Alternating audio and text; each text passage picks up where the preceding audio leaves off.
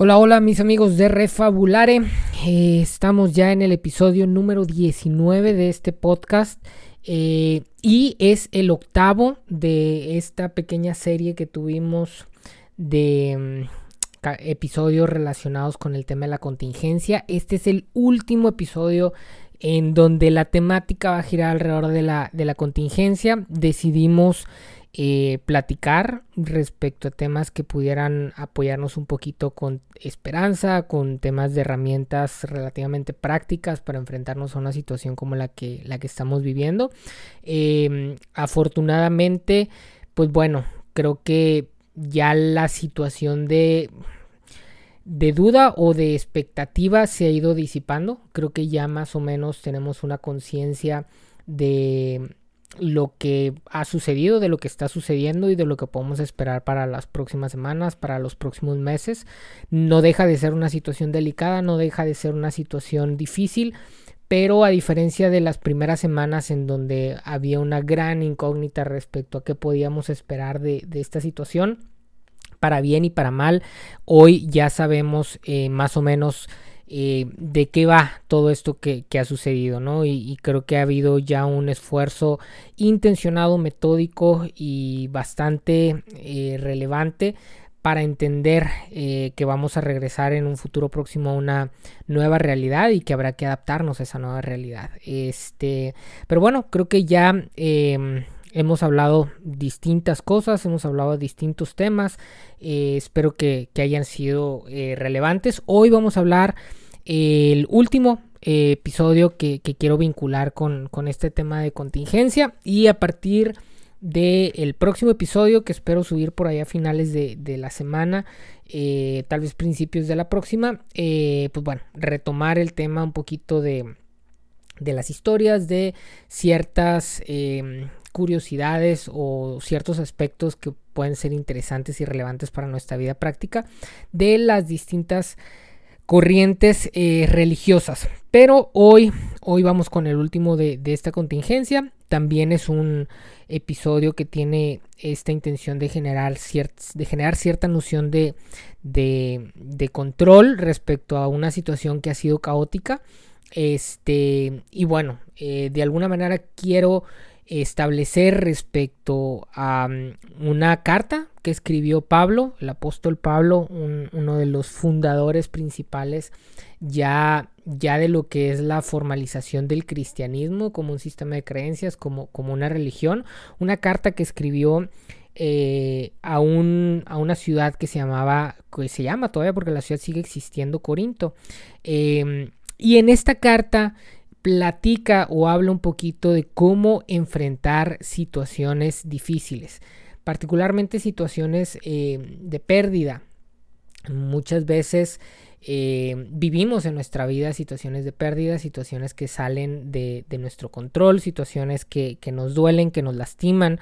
Em, y Pablo de alguna manera establece eh, una distinción entre lo que es el mundo de lo espiritual y el hecho de que vivimos en una carne, en un cuerpo muy concreto que tiene este tipo de retos, ¿no? Y, la circunstancia con la contingencia que estamos viviendo es que hay miles, ya cientos de miles de personas en el mundo que, que, han perdido la vida eh, y que evidentemente es algo trágico, es algo eh, muy lamentable y triste, pero también hay otro tipo de, de, pérdidas, ¿no? hay personas que, están perdiendo sus trabajos, hay personas que están perdiendo ciertos sueños, eh, hay personas que, están teniendo em, pérdidas de distintos tipos que de alguna manera pues nos hacen cuestionar o nos hacen eh, enfrentar situaciones dolorosas, ¿no? Entonces el día de hoy vamos a, a tratar de derivar de la carta que escribió Pablo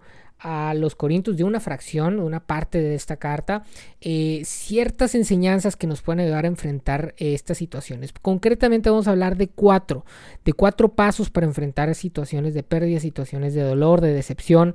Em, y Pablo mismo establece, después de darnos esos cuatro pasos para enfrentar las situaciones, cuál es el resultado a un nivel de espíritu humano que surge cuando nosotros seguimos estos pasos. Es decir, Pablo nos dice, mira, aquí hay cuatro formas o cuatro pasos con, los que nosotros debemos de enfrentar situaciones de pérdida, situaciones complicadas.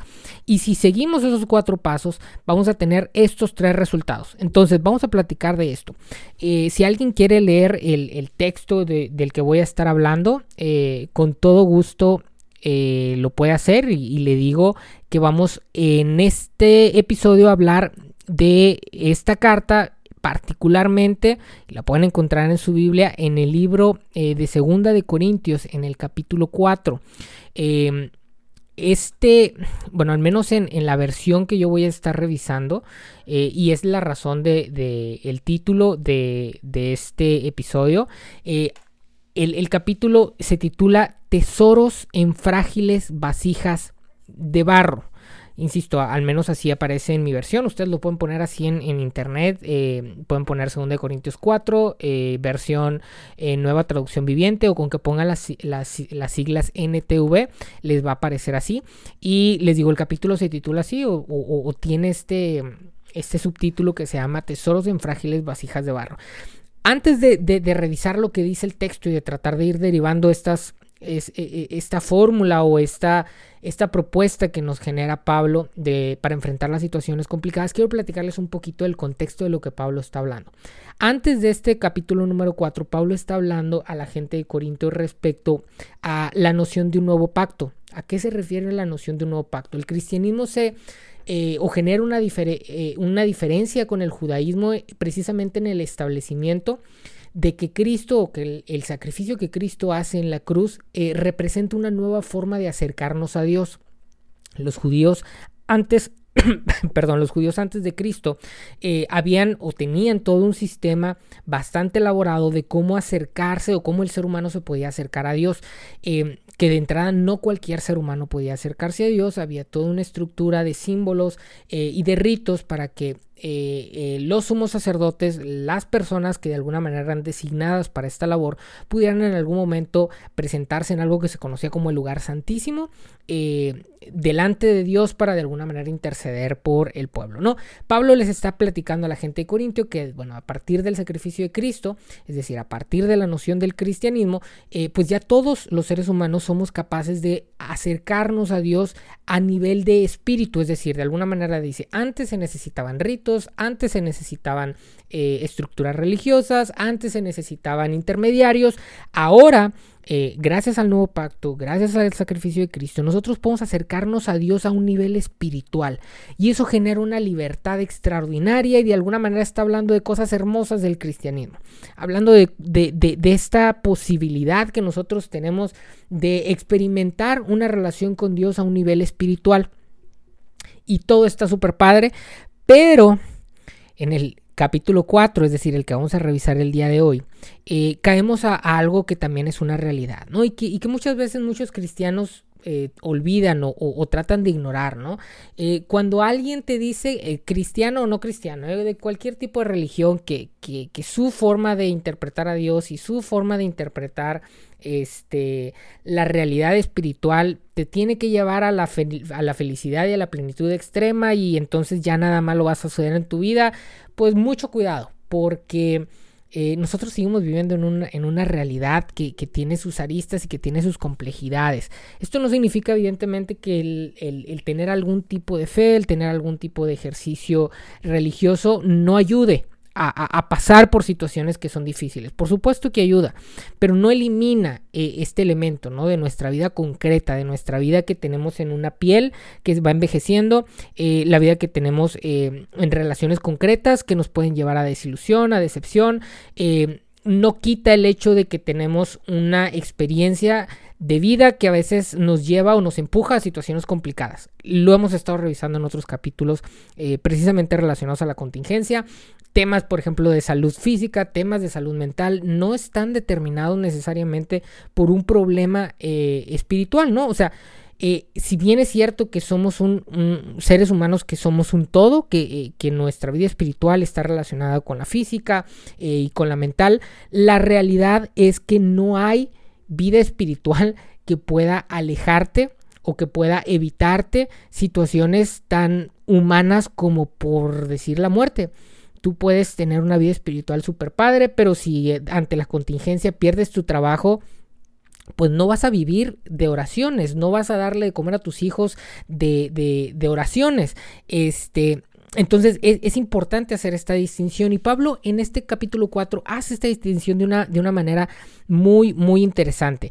Eh, pero para ver cómo enfrentarnos a estas situaciones que son complicadas, eh, que son difíciles, vamos a ir revisando el texto eh, versos por versos y vamos a sacar entonces las cuatro formas o los cuatro pasos que de alguna manera Pablo establece eh, para poder enfrentarnos a estas situaciones difíciles y luego cuáles serían ese, ese resultado, ¿no? Eh, dice el primer punto, punto número uno de los cuatro, punto número uno, nunca te des por vencido, es decir, ante una situación difícil, ante una situación de pérdida, ante la muerte, ante la decepción, ante un trabajo perdido, ante relaciones fracturadas, ante todas esas cosas que nos hacen sentir vulnerables, dice Pablo, número uno, nunca nos demos por vencidos. Fíjense lo que dice el verso 1 del segundo libro de Corintios capítulo 4. Dice, por tanto, ya que Dios en su misericordia nos ha dado este nuevo camino, y cuando habla de este nuevo camino está hablando precisamente de la vida espiritual, de la vida del espíritu, nunca nos damos por vencidos. Es decir, eh, cuando nosotros sabemos que existe una realidad espiritual, cuando nosotros vivimos en este nuevo pacto que Pablo de alguna manera está estableciendo, cuando de alguna manera nosotros confiamos que hay algo más allá de lo que es meramente evidente, ¿A qué me refiero con lo que es meramente evidente? El, mundo de lo físico es evidente. Yo, yo, puedo agarrar, estoy agarrando con mi mano ahorita aquí un termo de agua, lo puedo tocar, lo, lo, lo puedo sentir, lo puedo leer, puedo pasarle la lengua y sentir que tiene algún tipo de sabor. Y todo esto a través de nuestros sentidos nosotros podemos entender que hay una realidad física, que hay una realidad concreta. Pero Pablo en el capítulo anterior había hablado de una vida espiritual, de la posibilidad de entender que la idea de Dios o que Dios es espíritu y de alguna manera nuestra vida espiritual, nuestra posibilidad de conectarnos con Dios está en esta noción de la trascendencia. Eh, eh, está en esta noción de aquello que está más allá de lo meramente físico. Y dice, precisamente porque creemos en esto, precisamente porque existe de alguna manera esta noción de lo espiritual, nosotros los eh, seres humanos podemos no darnos por vencidos. Aunque la situación evidente nos diga que las cosas son complicadas, nosotros podemos confiar que hay un espíritu y esa interpretación de espíritu usted puede tener la creencia que usted quiera tener. Eh, pero detrás de, esa experiencia, y como lo vimos en la introducción a las diferentes religiones, existen elementos que no son tangibles, como el amor, la gracia, la unidad, la belleza, todas estas cosas que de alguna manera nos permiten agarrarnos cuando las situaciones concretas son difíciles, agarrarnos de esos conceptos que son espirituales y mantener eh, el espíritu que de alguna manera nos ayuda a no darnos por vencidos, nos ayuda a no tirar la toalla. Entonces, número uno, nunca nos damos por vencidos. Número dos, no nos damos por vencidos y al mismo tiempo mantenemos o, vivimos con dignidad. ¿Qué pasa? alguna persona vive una situación de estas que estamos hablando complicada, de muerte, de decepción, de, de, ruptura, y dice, bueno, no me doy por vencido, pero este engaño, ¿no? Este, y como no tengo eh, trabajo, pues veo a quién le robo, veo a quién estafo, eh, veo a, a, quién le quito la, la, persona que sí tiene, eh, porque de alguna manera me veo en esta necesidad y es una forma de tratar de salir adelante, ¿no? Es una forma de no darme por vencido. O de alguna manera tengo una ruptura amorosa y pues encuentro a lo mejor en, en, en, otra pareja o en un encuentro sexual o en un tema de de simplemente eh, engañar a una persona para tratar de tener su compañía, una forma de salir adelante, ¿no? Pablo nos dice no. Es decir, sí, no nos damos por vencidos, pero mientras no nos damos por vencido vivimos con dignidad. Fíjense lo que dice el texto. Eh, dice, rechazamos toda acción vergonzosa y todo método turbio y no tratamos de engañar a nadie ni de distorsionar la palabra de Dios, decimos la verdad. Y todos los que de alguna manera son sinceros pueden ver eso en nosotros. Es decir, no solo no nos damos por vencidos, sino que mantenemos una vida digna, sin engaños, transparente, sin acciones vergonzosas. Entonces, no solo se trata de, no darnos por vencidos, se trata de vivir digno. Y número tres, dice, vivimos por fe. Dicen los versículos 3 y 4, si la buena noticia que predicamos está escondida detrás de un velo, es decir, ¿a qué se refiere con la buena noticia está escondida detrás de un velo? Se refiere que la buena noticia es que existe un mundo espiritual, que existe un mundo que trasciende lo evidente. Insisto, le puede poner usted el nombre o el apellido que usted quiera. Eh, si es cristiano, si es budista, lo que sea. Existe algo que trasciende. Es más, usted puede decir yo soy ateo, pero creo en la idea de un futuro. Bueno, esa idea de futuro está detrás de un velo porque no es algo que hoy tienes evidente. Es una idea que tú construiste respecto a lo que va a suceder o lo que va a suceder en un momento futuro. El que tú vayas a estar en ese momento o no, pues no lo puedes asegurar. Pero esa capacidad que tienes de imaginar una realidad que no es evidente, que no es concreta en el momento, a esa realidad a la que Pablo se refiere como una eh, realidad que está escondida detrás de un velo. Y nosotros creemos de alguna manera en, esa realidad que está escondido, eh, está escondida detrás de, de, un velo. Y ese creer, ese imaginar, ese establecer una forma trascendente más allá de lo concreto, nos permite de alguna manera vivir por fe. ¿Qué es vivir por fe? Vivir en, en, en, en esas ideas que de alguna manera nos permiten trascender el mundo de lo que es meramente concreto. En la medida que nosotros creemos en el Espíritu, es entonces que nosotros podemos alimentar nuestro espíritu de amor, de belleza, de unidad. Y entonces no solo no nos damos por vencidos, sino que vivimos por dignidad y vivimos por dignidad porque tenemos la capacidad de vivir por fe, de mirar más allá de lo evidente. Y el cuarto elemento que nos da Pablo, es decir, no nos damos por vencidos, vivimos con dignidad, vivimos por fe. Y el número cuatro es que pensamos menos en nosotros mismos y pensamos más en Dios. Si a ti te hace ruido la palabra Dios, piensas más en el otro, piensas más en aquellas cosas que no giran solamente a tu alrededor. Dicen los versículos del 5 al 7. Dice, como ven, no andamos predicando acerca de nosotros mismos. Bueno, Pablo en ese contexto lo estaba hablando respecto a su ejercicio de predicador, ¿no? Pero ponte a pensar en tu vida, ponte a pensar en cómo te ha afectado esa situación de pérdida, esa muerte, esa desaparición, eh, esa decepción amorosa, esa relación familiar eh, fracturada, ese trabajo perdido, ¿cómo te ha afectado? Y Pablo dice, ok, te afecta, pero no te das por vencido, vives con dignidad, vives por fe, y tratas de escapar de esta peligrosa trampa de simplemente nosotros pensar en nosotros mismos, de sentir que somos las únicas personas que perdemos, de sentir que somos las únicas personas que tenemos problemas, de sentir que todo tiene que girar a nuestro alrededor. Cuando nosotros logramos romper esto y, por así decirlo en las palabras de Pablo, dejamos de predicar acerca de nosotros mismos, dejamos de tener un lenguaje en donde simplemente nos regodeamos en hacernos ver a nosotros mismos qué tristes son nuestras vidas, qué difíciles son nuestras vidas, qué injusta ha sido la, vida con nosotros, con nosotros, nosotros podemos dar un salto. Nosotros podemos dar un salto a reconocer que hay algo más allá de nosotros mismos. Y esto es súper importante. Esto es súper importante porque ante una situación difícil, porque ante una situación de pérdida, cuando nosotros solo giramos alrededor de nosotros mismos, eh, las probabilidades de caigamos, eh, que caigamos en situaciones de ansiedad y depresión se hacen exponenciales. Porque es una realidad que estamos viviendo una situación difícil. Y, es, ya lo vimos en un episodio, en un par de episodios, si no mal recuerdo anteriores, es, e, es inclusive negativo simplemente tratar de escondernos de la realidad difícil que estamos viviendo. Eh, nuestra mejor forma de aproximarnos a las dificultades es abriéndonos a reconocer que existen, e, e, es reconociéndonos vulnerables. Y fíjense, ahí viene ahora sí el, tema de la famosa frase con la que empieza el, capítulo que dice tesoro en frágiles vasijas de barro. Fíjense lo que dice el capítulo, el versículo 5. Dice, bueno, ya les había dicho, como ven, no andamos predicando acerca de nosotros mismos, sino que predicamos a Jesucristo en este contexto de lo que estamos hablando, es decir, predicamos aquello que está más allá de lo evidente, predicamos de aquello que de alguna manera es espiritual, ¿sí?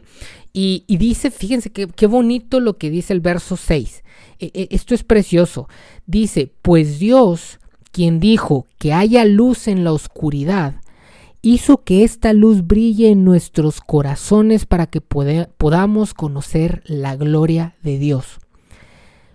Lo repito, pues Dios, quien dijo que haya luz en la oscuridad, hizo que esta luz brille en, vuestros corazones, eh, para que podamos conocer la gloria de Dios. Lo que Pablo nos está diciendo, lo que Pablo nos está diciendo es que si bien es cierto, hay un mundo evidente que a veces nos duele, que nos lastima, que nos rompe, que nos hace vulnerables, existe dentro de, de, este cuerpo y de este tiempo y de este espacio en el que vivimos, existe un tesoro dentro de nosotros, en nuestros corazones. Y este tesoro es la luz de Dios. Esa luz que de alguna manera eh, lo, hace aquí con una figura no poética que dice e, ese Dios quien dijo en algún momento que haya luz en la oscuridad y que con esa luz se disipó la oscuridad. Esa luz habita en tu corazón y habita en mi corazón. Cuando yo vivo una situación difícil, cuando yo vivo una situación de dolor, cuando yo vivo por muerte, cuando yo vivo una situación de, pérdida, eh, yo tengo dentro de mí, aunque mi mundo por fuera se esté rompiendo, aunque eh, la realidad de alguna manera me esté golpeando, dentro de mí habita una luz, la luz del corazón, perdón, la, luz en mi corazón que es, es la luz de alguna manera que, Dios puso en mí. Es decir, Dios mismo, la luz de Dios habita en mí. Y esto es algo sumamente eh, hermoso, esto es algo sumamente profundo, porque de alguna manera nos habla de no solo la realidad de que a veces el mundo nos golpea, de que a veces la realidad, las circunstancias nos golpean, sino que nos presenta con también un, una esperanza, no, nos presenta con, una, con un tesoro que habita dentro de nuestros corazones. No dice que habita en religión X, no dice que habita en religión Y, no dice que habita en tales prácticas religiosas, no dice que, que, habita en, en, tal o cual doctrina o dogma religioso. Dice que esa luz, la luz de Dios, habita en tu corazón. Qué cosa tan hermosa. Qué cosa tan hermosa. Y dice el versículo 7, ahora tenemos esta luz que brilla en nuestro corazón, este tesoro. Dice, pero nosotros mismos somos como frágiles vasijas de barro que contienen este gran tesoro. Es decir, nuestra vida concreta es vulnerable. Es como una vasija de barro, sujeta a romperse. Pero dentro, lo que hay dentro, la luz de Dios, eso no se puede romper. En, otra sección de la Biblia, en el libro de, Ezequiel, eh, si no mal recuerdo, eh, no voy a ir ahorita por cuestiones de tiempo, pero eh, Pablo habla al profeta y, le dice que Dios es como un alfarero, que cuando se rompe el, el, jarrón de barro tiene la capacidad de volverlo a armar. Es decir, nuestra vida se puede caer a pedazos, nuestra vida se puede romper porque nuestra vida concreta está en un contexto en donde muchas cosas suceden. A veces son cosas que están en nuestro control, pero a veces también son cosas que no están en nuestro control. Y a veces nos toca sufrir y a veces nos toca rompernos. Eh, pero lo que Pablo de alguna manera nos está diciendo es que lo que la luz de Dios que habita en tu corazón, eso no se rompe. Y es entonces en donde podemos saber que es esa luz la que nos ayuda a nunca darnos por vencido, a vivir con dignidad, a vivir por fe y a pensar menos en nosotros mismos y más en los demás. Porque eso que permanece, esa luz que está en nosotros que permanece, eh, eh, eh, esa luz también está en las demás personas, esa luz también está de alguna manera en el, en, en, no solo en nuestros propios corazones, no solo en nuestras propias circunstancias, sino en el corazón y en las circunstancias de todos los demás. Entonces, ¿cuáles son las cuatro formas de enfrentar situaciones de pérdida, situaciones de dolor, situaciones que de alguna manera nos rompen? Número uno, no nos damos por vencidos. Número dos, vivimos con dignidad. Número tres, vivimos por fe. Número cuatro, pensamos menos en nosotros mismos y pensamos más en los demás. Cuando hacemos estos cuatro pasos, Pablo nos dice que entonces vamos a tener tres resultados. Y vamos a revisar los resultados también aquí un poquito con el, con el texto bíblico. Son tres. Resultado número uno, vamos a ser resilientes. Fíjense lo que dice el versículo 8 al 10. Dice, cuando nosotros vivimos estas situaciones de, nuestra fragilidad que se rompe, eh, nos enfrentamos a situaciones que son difíciles, que nos duelen, que, que, que de alguna manera nos hacen sentir nuestra vulnerabilidad, pasa lo siguiente, cuando llevamos estos cuatro pasos, dice, dice el texto número o el verso número 8, por todos lados nos presionan las dificultades, pero no nos aplastan. Es decir, el, barro se puede romper, pero mantenemos la luz de ese corazón y entonces nos mantenemos estoicos. Dice, estamos perplejos, pero no caemos en la desesperación. Es decir, si nuestra cabeza se llena de preguntarnos cómo es que vamos a hacer para terminar la quincena, cómo es que vamos a hacer para superar eh, una situación de, dolor, cómo vamos a hacer para ya no extrañar a esa persona. Eh, pero en la noche nos vamos a dormir tranquilos, porque una cosa es que nuestra mente esté perpleja y buscando soluciones, porque así debe de ser, porque tenemos un cerebro para pensar y para buscar soluciones a los problemas, pero no caemos en desesperación. ¿Qué implicaría caer en desesperación? Entrar en esta sensación que de alguna manera deja de reconocer que la luz de Dios está dentro de nosotros y entonces sentimos que si se rompió nuestro barro, todo se va a romper. No. Dice el versículo nuevo, somos perseguidos, pero no, sabemos que nunca vamos a ser abandonados por Dios. Somos derribados, pero no destruidos. Mediante el sufrimiento, nuestro cuerpo sigue participando de la muerte de Jesús, para que la vida de Jesús también pueda verse en nuestro cuerpo. Es decir, mediante las cosas que nos rompen, mediante el, sufrimiento que nosotros tenemos, nosotros de alguna manera participamos de esta figura simbólica de un Cristo que muere y resucita. Y eso nos permite ser resilientes, eso nos permite en medio de las dificultades no sentirnos aplastados, en medio de las perplejidades no sentirnos desesperados, en medio de, la persecución no sentirnos abandonados, en medio de, la caída no sentirnos destruidos. Y no es, porque ese es otro error, ¿no? A veces dicen, ay, sí, pues entonces Dios me mandó este sufrimiento. No, Dios no manda los sufrimientos. Eh, simplemente nuestra realidad es que somos vasijas de barro y que estamos en el contexto de un mundo que tiene este tipo de retos, tiene este tipo de, situaciones difíciles, tiene este tipo, tipo de, complejidades. Nuestra vida en lo concreto, en la carne, en el tiempo es frágil. Pero esa fragilidad, esa ruptura, ese dolor no quita el valor del tesoro que tú tienes en tu corazón, la luz de Dios que vive en tu espíritu.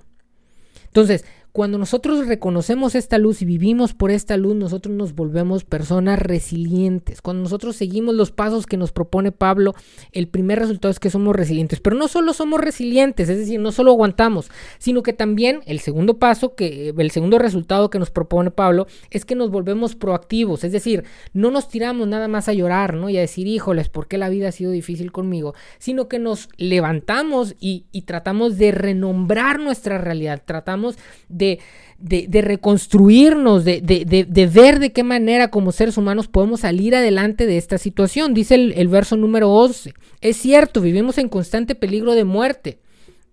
Es cierto, vivimos en situaciones complicadas, es cierto, nos vivimos en situaciones que nos rompen, eh, pero sabemos que esas situaciones que nos rompen no tocan de alguna manera, aquí en el texto lo, habla como un resultado de vida eterna, ¿no? Pero eh, esas situaciones que nos rompen, esas situaciones que son difíciles, no quitan el hecho de que tenemos un tesoro en nuestros corazones, no quitan el hecho de que tenemos de alguna manera la luz de Dios en nuestros corazones. Eh, y, y dice el verso número 13, y, entonces, cuando nosotros reconocemos esto, seguimos predicando. Repito, Pablo lo está hablando en su contexto. En nuestro caso, nosotros seguimos viviendo, de alguna manera seguimos viviendo con la misma fe, con la misma creencia. Eh, eh, en la medida que creemos en Dios es que podemos seguir avanzando, que podemos seguir haciendo, que podemos seguir construyendo. Y lo que construimos es tangible. A lo mejor tú me dices, oye, no, pero pues eso de la luz de Dios es muy abstracto. Sí, pero es esa idea abstracta la que te permite construir las cosas concretas que te van a ayudar a salir del hoyo en donde, en donde te encuentras. Son esas situaciones abstractas o, la fe en esas situaciones abstractas lo que te permiten construir cosas concretas que te permiten tener el espíritu y el ánimo de levantarte, hacer tu currículum y ir a buscar un nuevo trabajo, de levantarte, reconstruirte, reconocerte e ir a buscar una nueva relación de levantarte, eh, aceptar, correr un proceso doloroso de duelo cuando una persona muere, cuando una persona se muere y saber que hay vida adelante. Entonces no solo somos resilientes, sino también somos proactivos. Y no somos resilientes y proactivos, sino que esa resiliencia y esa proactividad nos llevan a una renovación constante. Dicen los versículos 14 al 18. Eh, sabemos que de alguna manera, sabemos que Dios, quien resucitó a Jesucristo, también nos va a resucitar a nosotros. A ver, no estamos hablando aquí necesariamente de una resurrección física. Estamos hablando precisamente que así como Jesús murió y resucitó, de acuerdo a lo que dice el texto, de acuerdo a la creencia del cristiano, de esa misma forma una persona que muere a ciertos sueños, que muere a cierta ilusión, que muere a cierto trabajo, que, que, tiene cierta pérdida de una forma o de otra, tiene la capacidad de renacer. Repito, no necesariamente temas físicos. Los sueños pueden renovarse, el trabajo puede renovarse, la relación puede, las relaciones se pueden renovar, esas cosas que de alguna manera tú sientes que se perdieron y que probablemente se perdieron, porque esta noción de muerte es una noción de, pérdida total, pueden de alguna manera renacer y van a renacer de, de, una forma renovada. Eso es lo que nos dice de alguna forma este versículo número 14, ¿no? O sea, creemos en un Dios, creemos que esa luz que habita en nuestro corazón tiene la capacidad de hacer las cosas nuevas. Si algo perdiste, si algo murió, tiene la capacidad de volver a surgir de una forma renovada. Eh, y dice el versículo 15, todo al final termina para, por ser de beneficio para ustedes. Y en la medida que la gracia de Dios alcanza más y más personas, habrá abundante acción de gracia para todos. Es decir, cuando nosotros enfrentamos la situación de una manera digna, cuando no tiramos la toalla, cuando nos mantenemos sin engaños, transparentes y sin acciones vergonzosas, cuando vivimos por fe, cuando nosotros pensamos menos en nosotros mismos y más en los demás, nos volvemos resilientes, nos volvemos proactivos y todo lo sucedido, lo que nos está diciendo aquí el texto, termina por ser para beneficio nuestro, para beneficio nuestro. Y entonces dice, fíjense que lo que dice el versículo 17, entonces todas nuestras dificultades actuales las vamos a entender como pequeñas y sabremos que no duran mucho tiempo. Y sin embargo, estas situaciones difíciles nos producen una gloria que durará para siempre y que es de mucho más peso que las dificultades.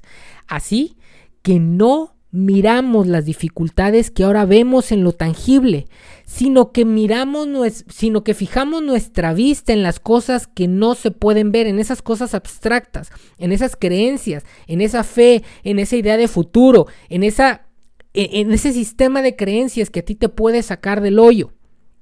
Pues las cosas que ahora podemos ver pronto se habrán ido, pero las cosas que no podemos ver permanecen para siempre. Es decir, las cosas que ahora podemos ver son estas frágiles vasijas de barro que se rompen, que nos muestran lo vulnerable que es nuestra vida, que nos traen dolor. Pero eso es temporal. Y lo que perdura para siempre es la luz de Dios en nuestros corazones. Lo que perdura para siempre es el Espíritu de Dios en nuestros corazones. ¿Cómo ven? Están buenos los consejos de Pablo, ¿no? ¿Cómo enfrentamos las situaciones? Pablo nos dice, a ver, hay cuatro cosas. Número uno, nunca tires la toalla, no nos damos por vencidos. Número dos, vives con dignidad, es decir, independientemente de la situación complicada que estás viviendo, te mantienes como una persona digna, sin engaños, transparente, sin acciones vergonzosas.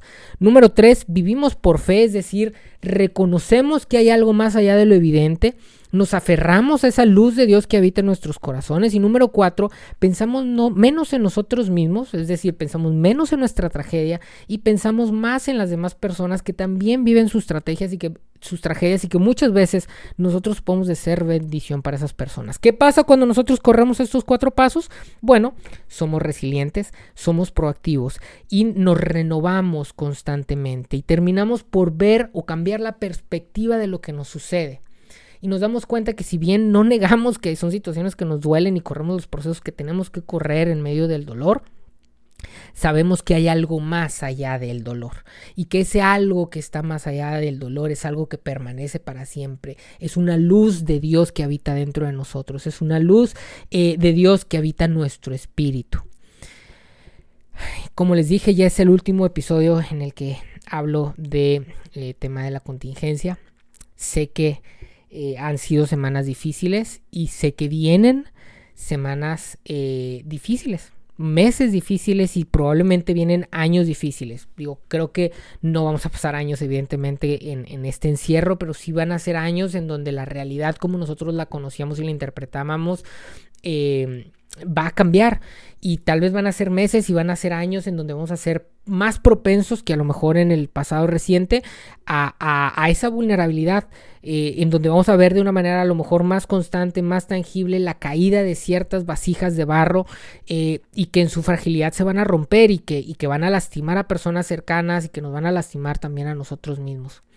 Eh, espero que en medio de esas situaciones de dolor, sean personales o de personas cercanas a nosotros, podamos transmitir este mensaje de esperanza, podamos transmitir el hecho de que dentro de nosotros, dentro de nosotros, en un lugar donde el dolor y las rupturas no alcanzan, es decir, en el fondo de nuestros corazones habita la luz de Dios y que esa luz de Dios no se rompe, es un tesoro permanente que nosotros tenemos a nuestro alcance en medio de cualquier situación difícil.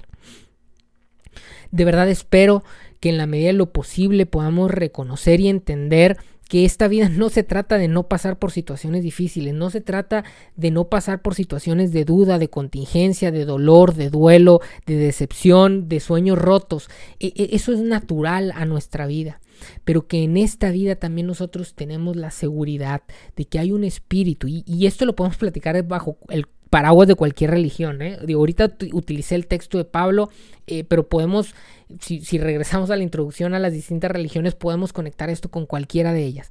Es decir, todos los sistemas de creencias, todas las religiones precisamente hablan de esto que trasciende la mera realidad objetiva habla de esta situación subjetiva e intersubjetiva que nosotros tenemos en el momento en que experimentamos nuestra vida. Y en ese espacio, e, e, en, ese lugar de trascendencia, habita la luz de Dios. Y en esa luz de Dios nosotros podemos encontrar fuerza para nuestro espíritu. Eh, si bien vamos a dejar hablar de temas de contingencia, seguimos abiertos a, seguir hablando de la luz de Dios que habita en nuestros corazones en los próximos episodios. Esta semana, por cierto, eh, voy a volver a hacer el ejercicio de subir ahí un, pequeño video a, la cuenta de Instagram y de Facebook. Lo hice la semana pasada y funcionó muy bien. Entonces vamos a seguir contando historias, vamos a seguir alimentando. Eh, las vías que nos conectan a nosotros con esa luz de Dios que habita en nuestros corazones. Y bueno, para cerrar la frase con la que siempre eh, terminamos, no importa que en la contemplación de la existencia se admita una unidad superior a todo.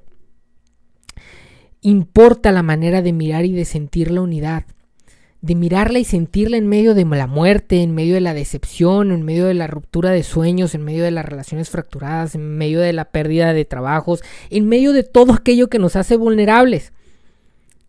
Importa la manera en que miramos esa unidad en ese contexto y que podamos saber nosotros que nosotros somos uno con esa unidad, es decir, que, nosotros somos uno con esa luz de Dios que habita en nuestros corazones, que esa luz de Dios que habita en nuestros corazones es uno con nosotros y que cuando nosotros conectemos con esa luz que habita dentro de nosotros, podamos saber, eh, podamos relacionarnos, podamos experimentar la vida sabiendo que esa unidad de alguna manera reorganiza, replantea, refabula el orden completo de nuestras vidas. Nos vemos en el próximo episodio.